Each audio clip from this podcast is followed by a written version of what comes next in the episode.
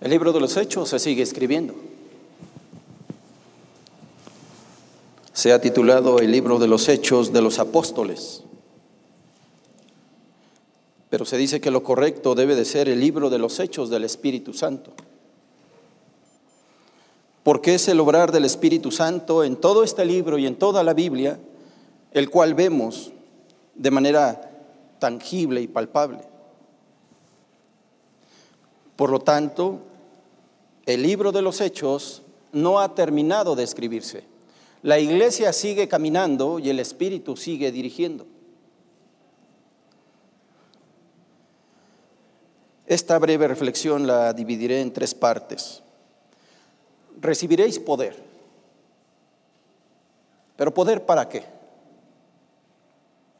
Pero para poder entender este pasaje tenemos que ir un poco atrás. De hecho, una hoja hacia atrás en nuestras Biblias. Dice la palabra de Dios en Hechos 1, versículo 8, del 6 al 8. Entonces los que se habían reunido le preguntaron diciendo, Señor, ¿restaurarás el reino a Israel en este tiempo? Y él les dijo, no os toca a vosotros saber los tiempos o las sazones que el Padre puso en su sola potestad, pero recibiréis poder cuando haya venido sobre vosotros el Espíritu Santo. Eterno Dios, tu Espíritu Santo sea en este lugar y en cada uno de nosotros, haciéndonos entender lo que yo no puedo explicar pero lo que tú has escrito. Y al solo leer tu palabra, ya somos bendecidos. Al explicarla de manera sencilla, Señor, tú nos sigues ayudando. Así es que tu Espíritu Santo sea en este lugar con cada uno de tus hijos y de tus hijas y podamos entender esta tarde, Señor, el propósito de esta reunión y el propósito de esta reflexión. En el nombre poderoso de Jesús. Amén. Para poder llegar a Hechos 2, permítame tocar primero este versículo. Los discípulos le están haciendo una pregunta a Jesús. Y Jesús está a punto de despedirse de ellos. Pero esta es la última pregunta que le hacen. Señor, ¿restaurarás el reino a Israel, a Israel en este tiempo?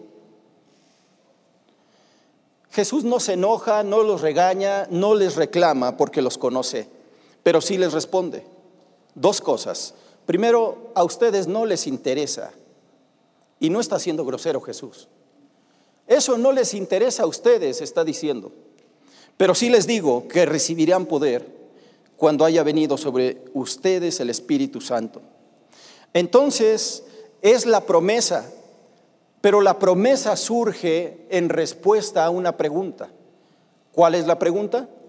¿Vas a restaurar el reino? Y Jesús que responde, voy a darles poder.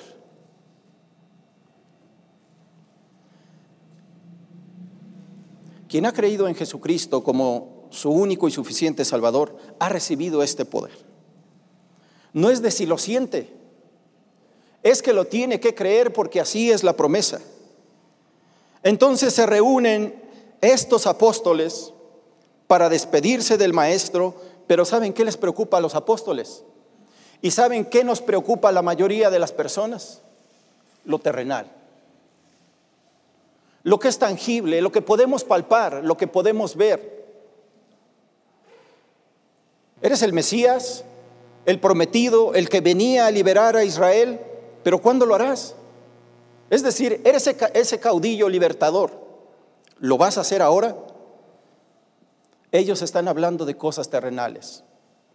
Recuerde la conversación de Jesús con la samaritana. La samaritana habla de cosas terrenales, Jesús habla de cosas espirituales, las cuales influyen sobre lo terrenal. Y Jesús les dice, recibirán poder cuando venga el Espíritu Santo sobre ustedes. Dejemos de ver lo terrenal y empecemos a contemplar lo espiritual. Pero es que vivimos en la tierra, sí, pero no somos de la tierra. Nuestra ciudadanía está en el cielo. Y si usted vive como una persona terrenal, se está perdiendo la bendición del cielo. Pero si usted vive con su ciudadanía en el cielo, disfrutará esta tierra, aún en el sufrimiento. Y después se gozará en la Jerusalén celestial. Nos aferramos, nos afanamos a lo terrenal. Tenemos tanto apego a las cosas que no nos queremos despegar. ¿Será que a Dios no le interesa lo que a nosotros nos interesa? ¿Usted qué cree? Claro que le interesa lo que a nosotros nos interesa y por lo mismo a nosotros nos debería de interesar lo que a Él le interesa. Y este sería el orden.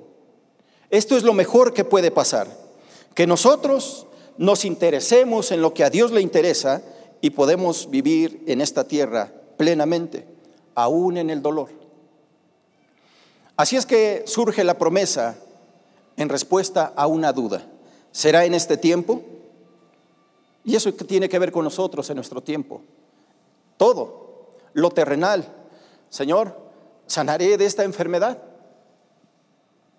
¿Sanará mi ser querido de esta enfermedad? ¿Aquí en la tierra sanará? ¿Saldré de mi deuda? ¿Mi hijo se corregirá? ¿Cambiarán las circunstancias de mi vida y de mi familia? Señor, ¿en esta tierra cambiarán? Y Jesús dice, recibirán poder. Cuando venga el Espíritu Santo sobre ustedes, recibirán poder. Sí, pero ¿y mi enfermedad? ¿Y mi familia? ¿Y, mi economía? ¿Acaso no te interesa Jesús?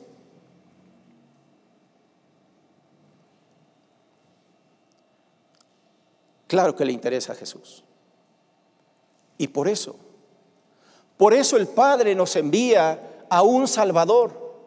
Porque si nosotros necesitáramos de un médico por las enfermedades, o necesitáramos de un economista por nuestras finanzas, o necesitáramos de un sociólogo por nuestra sociedad, Dios hubiera enviado a un doctor, a un sociólogo o a un economista. Pero Dios envía a Jesús porque nuestra necesidad primaria es espiritual. Y el problema es el pecado. Y el pecado nos tiene arraigados a este mundo que tarde o temprano perecerá. Entonces, la respuesta es, recibirán poder. Y Jesús se interesa. Segundo punto, el cumplimiento. Jesús ha dado una promesa.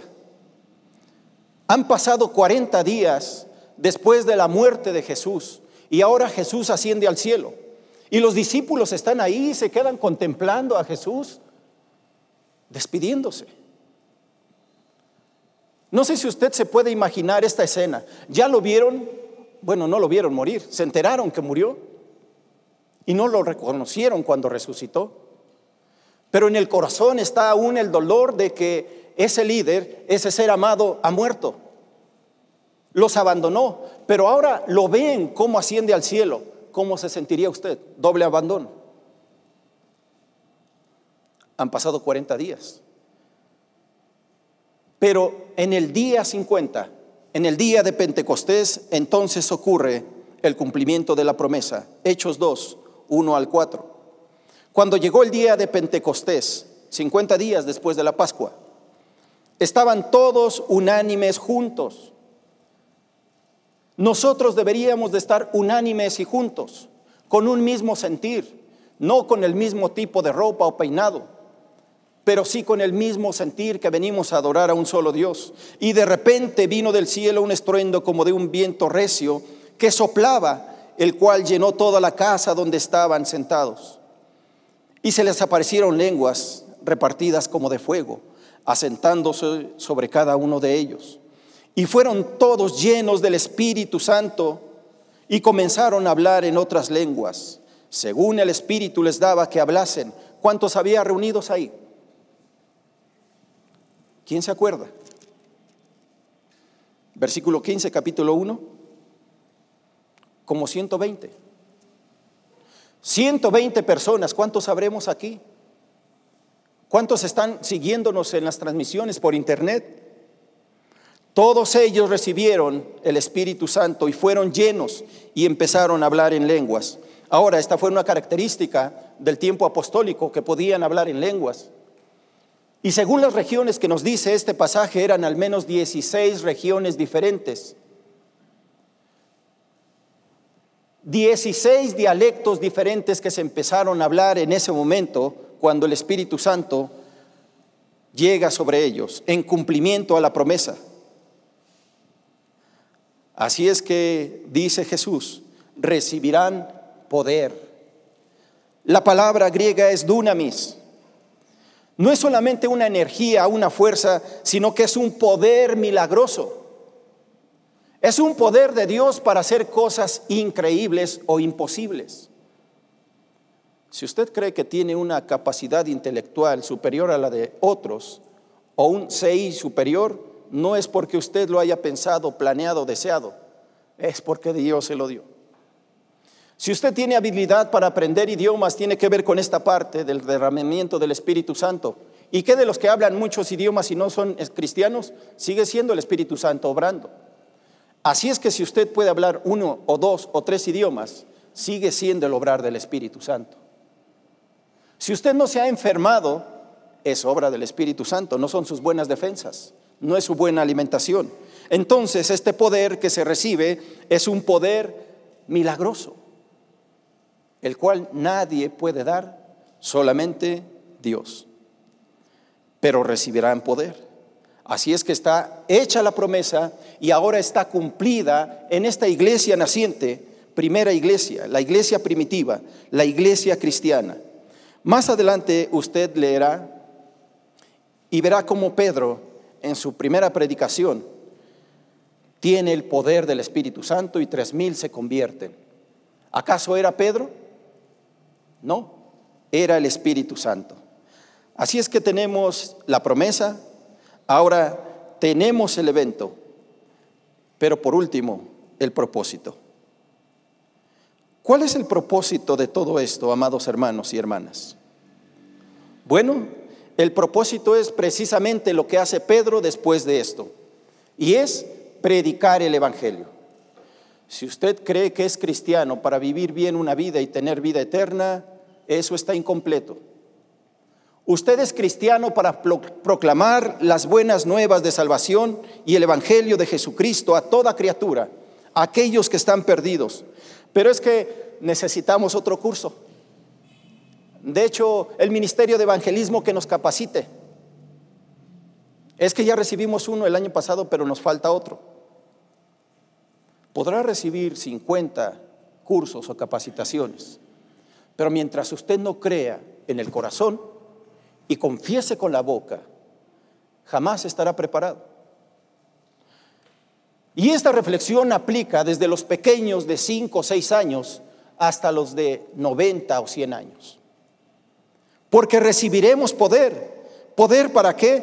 Para proclamar el Evangelio de Jesucristo y entonces muchos se convertirán. Porque regresamos entonces a Hechos 1, versículo 8, segunda parte. Pero recibiréis poder cuando haya venido sobre vosotros el Espíritu Santo y me seréis qué?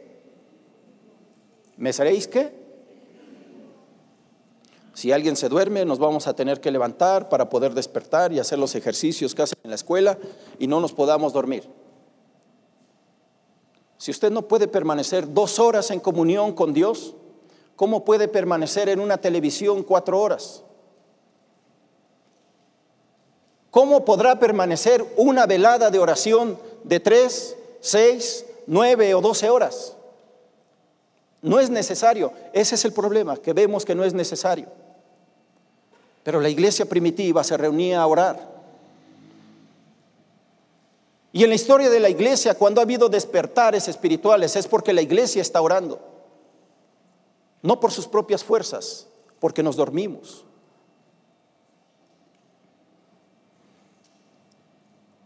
Y me seréis testigos en Jerusalén, en Judea, en Samaria y hasta lo último de la tierra. ¿Cuál es la función de un testigo? ¿Qué es un testigo?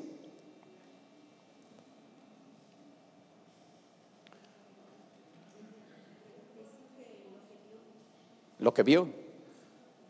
Hubo un accidente, nadie sabe qué pasó, la policía está investigando, ¿alguien estuvo ahí? Sí, sí, yo estuve. ¿Tú viste lo que pasó? Sí, yo vi. Ve a declarar. El testigo es presencial, vio los acontecimientos y entonces tiene que ir a declararlo a la justicia para decir, los hechos ocurrieron de esta forma y así fue porque yo estaba presente. Jesús les está diciendo a estos discípulos, van a ser testigos porque ustedes caminaron conmigo, ustedes vieron los milagros, ustedes supieron de la muerte y la resurrección y ahora me verán ascender. Son testigos. ¿Nosotros seremos testigos? Somos testigos por fe. No estuvimos ahí, pero nuestros ojos de la fe sí lo ven. Si usted no alcanza a ver a Cristo crucificado, cuando lee las escrituras, si usted no puede ver a Jesús saliendo de la tumba como nos relatan los evangelios, y si usted no puede ver la ascensión de Jesús en el versículo 9, y cómo los discípulos elevan sus ojos al cielo, entonces nos falta más comunión, nos falta más oración y nos falta más lectura bíblica. Ser testigo cumple la función de dar un testimonio, un testimonio que esté de acuerdo nuestras palabras con nuestras acciones. No puedo ser un cristiano y estar silbándole a todos los que se me paran enfrente. No puedo ser cristiano el día de hoy a esta hora en el culto y regresar a casa y gritarle a mis hijos y maldecir a mi esposo. No hay congruencia en eso.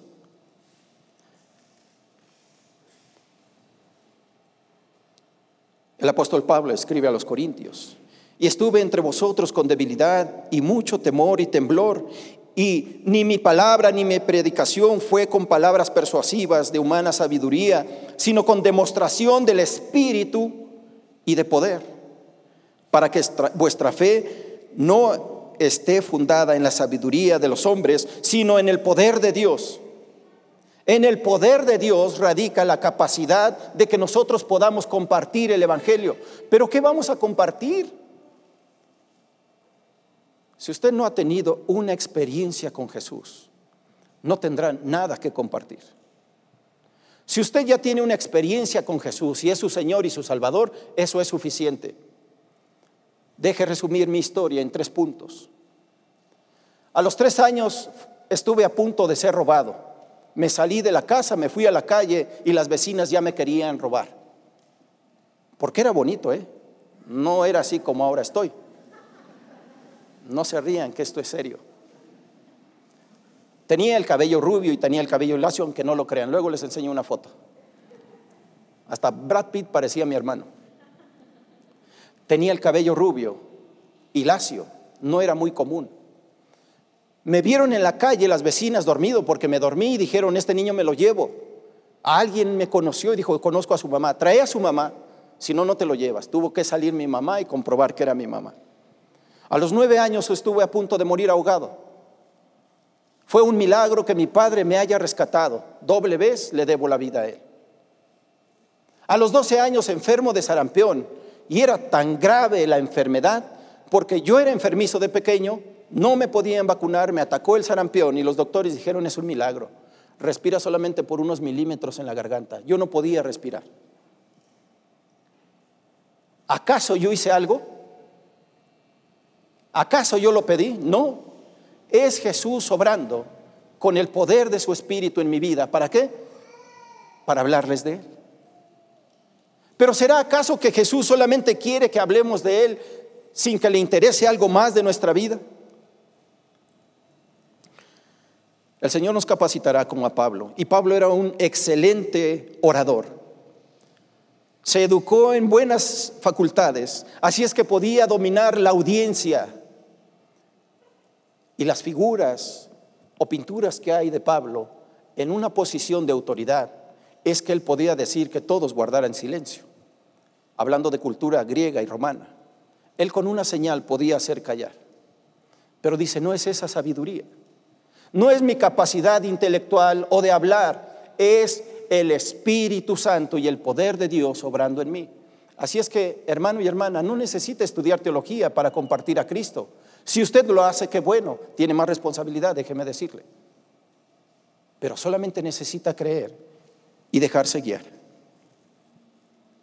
¿Ustedes creen que para nosotros como pastores es fácil preparar un sermón?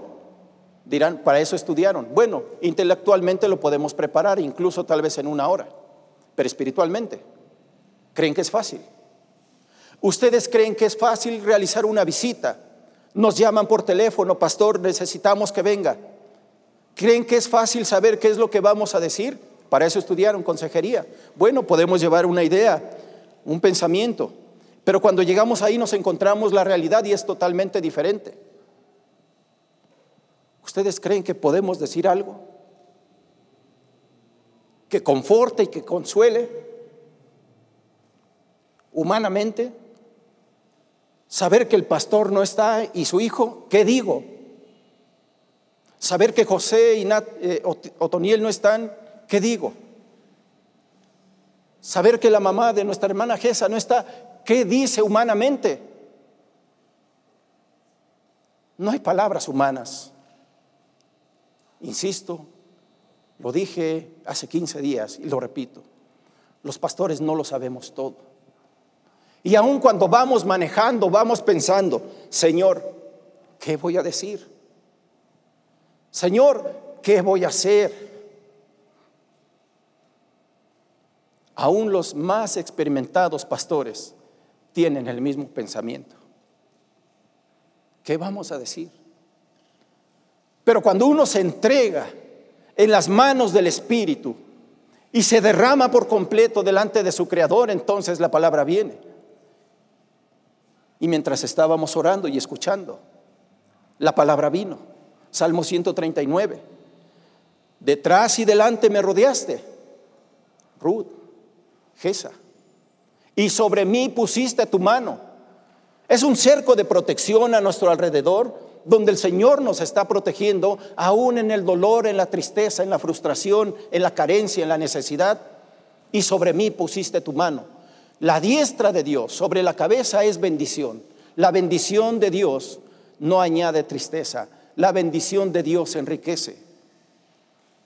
Así es que la diestra de Dios está sobre su familia. Está sobre toda esta iglesia que ha tenido decesos o que está en pruebas. ¿Cuál es su problema, hermano y hermana? ¿Ustedes creen que es fácil llegar a una situación de matrimonio y saber qué decir? No es fácil. Y por eso dependemos de la guía del Espíritu Santo. Pero recibiréis poder cuando haya venido sobre vosotros. Es que yo no doy consejería porque no soy pastor. No he estudiado psicología al menos. Usted es lleno del Espíritu Santo y es suficiente. Pero ¿será que a Jesús solamente le interesa que dé testimonio de Él? No. También recibimos poder para sanar. Se dice que estos milagros ya cesaron. Puede ser, pero hay milagros que siguen ocurriendo. Nuestro hermano Mauricio ha sanado de cáncer. Ahora él está bien. Y oraremos para que así continúe. Saúl, su primo, por igual. Entonces, ¿quién hace eso? Los médicos. Bueno, ¿y quién hace eso? La medicina. ¿Y quién hace eso? Bueno, los humanos han desarrollado, pero ¿quién lo permitió? Dios. El Espíritu Santo ha dado capacidades, dones y talentos para desarrollar todo eso. Pero no sé si a usted le impresione, a mí sí. Me estremece y se me eriza la piel. Hechos 5:15. Versículo 14. Y los que creían en el Señor aumentaban más. Gran número así de hombres como de mujeres, tanto que sacaban los enfermos a las calles y los ponían en la cama y lechos para que al pasar Pedro al menos su sombra cayese sobre alguno de ellos. Y aún de las ciudades vecinas, muchos venían a Jerusalén trayendo enfermos y atormentados de espíritus inmundos, y todos eran sanados. Era Pedro, era la sombra de Pedro, la sombra del potente Dios presente y vigente. Hechos 19:11 Hacía Dios milagros extraordinarios por mano de Pablo, de tal manera que aún se llevaban a los enfermos los paños o delantales de su cuerpo y las enfermedades de ellos se iban y los espíritus malos salían. ¿Era la sombra de Pedro? ¿Era la ropa de Pablo? Era el poder del Espíritu Santo. ¿Será que solo a Dios le interesa que esté dando testimonio? ¿Y el poder que nos da es solamente para eso? No. También es para pasar momentos difíciles. Como muchos estamos pasando, o como muchos hemos pasado, o como muchos pasaremos. Puede ser de enfermedad, de muerte, de problemas, de economía. Segunda de Corintios 1:3, bendito sea el Dios y Padre de nuestro Señor Jesucristo, Padre de misericordia y Dios de toda consolación, el cual nos consuela en todas nuestras tribulaciones. ¿En cuáles tribulaciones? En todas. ¿Le preocupa su salud, su hijo, su familia, la economía? Aquí consuela el poder del Espíritu para que podamos también nosotros consolar a los que están en cualquier tribulación por medio de la consolación que, con que nosotros somos consolados por Dios. Es decir, Dios nos da el poder y recibimos poder para poder ser consolados y a su vez nosotros consolar a alguien más. Pero es que es profundo mi dolor. Es tremenda mi carencia o mi necesidad. No puedo. Si usted se concentra en su dolor, jamás saldrá de ahí. Se dice que el mejor ejercicio para salir de una situación complicada es ayudar. Tiene que ayudar a alguien más, pero es que estoy tan sumergido en mi depresión, en mi problema, en mi aflicción, que no puedo hacer nada. Ese seguirá siendo el problema. Tiene que salir y entonces tiene que buscar a quien ayudar. Pero es que no tengo, no puedo. Ha recibido el poder de Dios. Cuando menos puede hablar. Y si puede hablar, puede bendecir. Había una mujer que había tenido una pérdida terrible. Ella fue con el hombre más sabio que encontró en ese lugar. Y le dijo, mire, este tratamiento va a llevar un tiempo, pero lo primero que tiene que hacer es salir a todas las casas y pedir una taza de arroz. ¿Y eso en qué me va a ayudar? Estoy deprimida, estoy sin dinero, sin nadie quien me ayude. Necesito ayuda. Bueno, es parte del tratamiento. Usted salga y a todas las casas donde vaya, pida una taza de arroz. La mujer incrédula lo hizo, iba casa por casa, puerta por puerta, tocando y pidiendo una taza de arroz. Mientras las gentes le decían, permítame un momento, o mientras esperaba, alguien le decía, no tengo, alguien más le hacía pasar a su casa, ella se dio cuenta de algo. Regresa con el hombre sabio y le dice, entendí cuál es el propósito. Hay personas en una situación más difícil que la mía. Creo que sé lo que tengo que hacer. Ayudar a los demás. A diferencia de todos los demás, el cristiano tiene lo más grande y lo mejor, que es el Espíritu de Dios en él. Aun cuando le faltara padre o madre, esposo o hijos, el Espíritu Santo jamás escasea, jamás mengua, jamás nos abandona y eso es suficiente.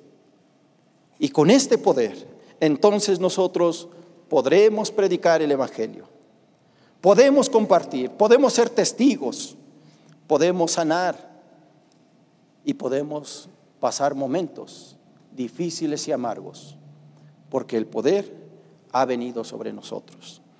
Lamento que solamente sea este breve tiempo de reflexión.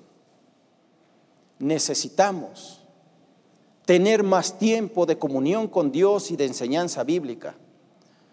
Y si yo le propongo tres horas de reflexión o meditación, ya le dio más sueño.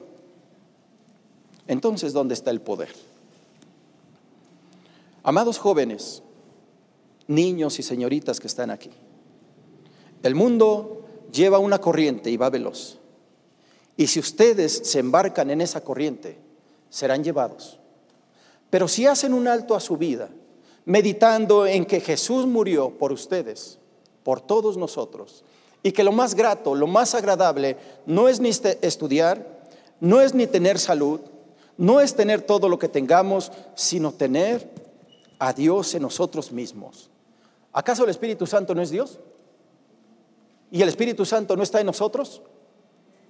Porque este cuerpo es qué? Templo del Espíritu Santo. Entonces yo tengo que pensar que Dios habita dentro de mí y que lo mejor que puedo hacer es predicar, aun cuando me quede sin carrera, aun cuando me quede sin salud y aun cuando me quede sin familia. El Señor no me abandona. El Señor nos ayude en esta mañana, amada familia. Oramos. En el nombre de Jesús, eterno Dios, te damos gracias por tu palabra. Tu Espíritu Santo redarguya a cada uno de nosotros, nos confronte o nos fortalezca, nos anime o nos impulse, nos haga ver las cosas de manera diferente. No es el reino en esta tierra, Señor. No se trata de restituir a Israel su reinado terrenal. Es el reino de Dios y es celestial. Y muchos están muriendo sin la esperanza de Jesucristo y la vida eterna. ¿Cuántos más morirán el día de hoy sin que les hayamos predicado? Incluso dentro de nuestra propia familia.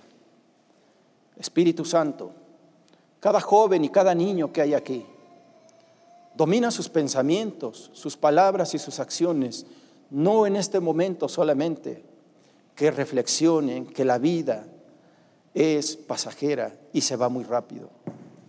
Aún 80 años se van rápido. Que puedan reflexionar que lo mejor que podemos hacer es haberte conocido y predicar tu palabra. Y eso tiene premio. Y ya lo recibimos. Ni siquiera estamos trabajando para ello. Ya no lo diste. Así es que, Espíritu Santo, tú eres Dios y tú puedes hacer lo imposible. En el nombre de Jesús oramos. Amén.